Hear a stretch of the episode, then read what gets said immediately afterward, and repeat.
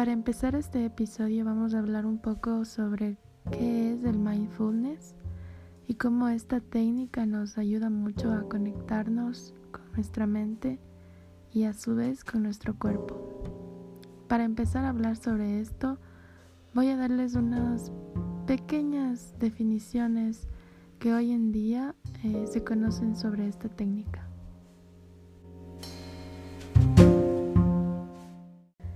¿Cómo podemos empezar a aplicar esta idea del mindfulness dentro de nuestro mundo? Pues tenemos varias definiciones. Abrirse al instante presente, percatarse de la verdad del cambio, tener una sincera aceptación del momento, vivir en lo que es, a diferencia de vivir en el qué pasaría si, liberarse del hábito, y de la reactividad. Aceptar y dejar ir. Centrarse en el momento. Cambiar el canal de la propia historia personal. Sintonizar. Hacer conciencia de la respiración de instante en instante. Detente. Mira y escucha. Tener conciencia no dual.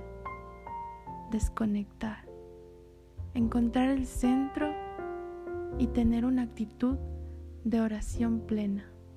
Abandonar tu mente ajeteada por todo y llevarlo todo al cuerpo. Tener conciencia que no toma partido. Una hospitalidad interior. Cultivar una conciencia neutral y desapegada.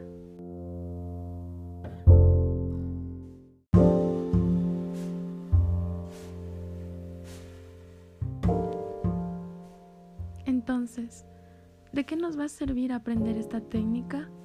Pues tenemos muchos beneficios y más aún en estos momentos tan difíciles de frustración, donde nos podemos sentir atascados y estresados. Tal vez por circunstancias que no conocíamos o que no sabíamos que se nos iban a presentar. Pues ahora tenemos este gran método en donde podremos entrenar a nuestro cerebro con el fin de apagarlo del piloto automático. Dicho de otro modo, el mindfulness enseña cómo frenar y reducir la velocidad antes de actuar impulsivamente frente a la frustración. No hay que ser perfecto para esto, simplemente hay que ponerle voluntad y gusto.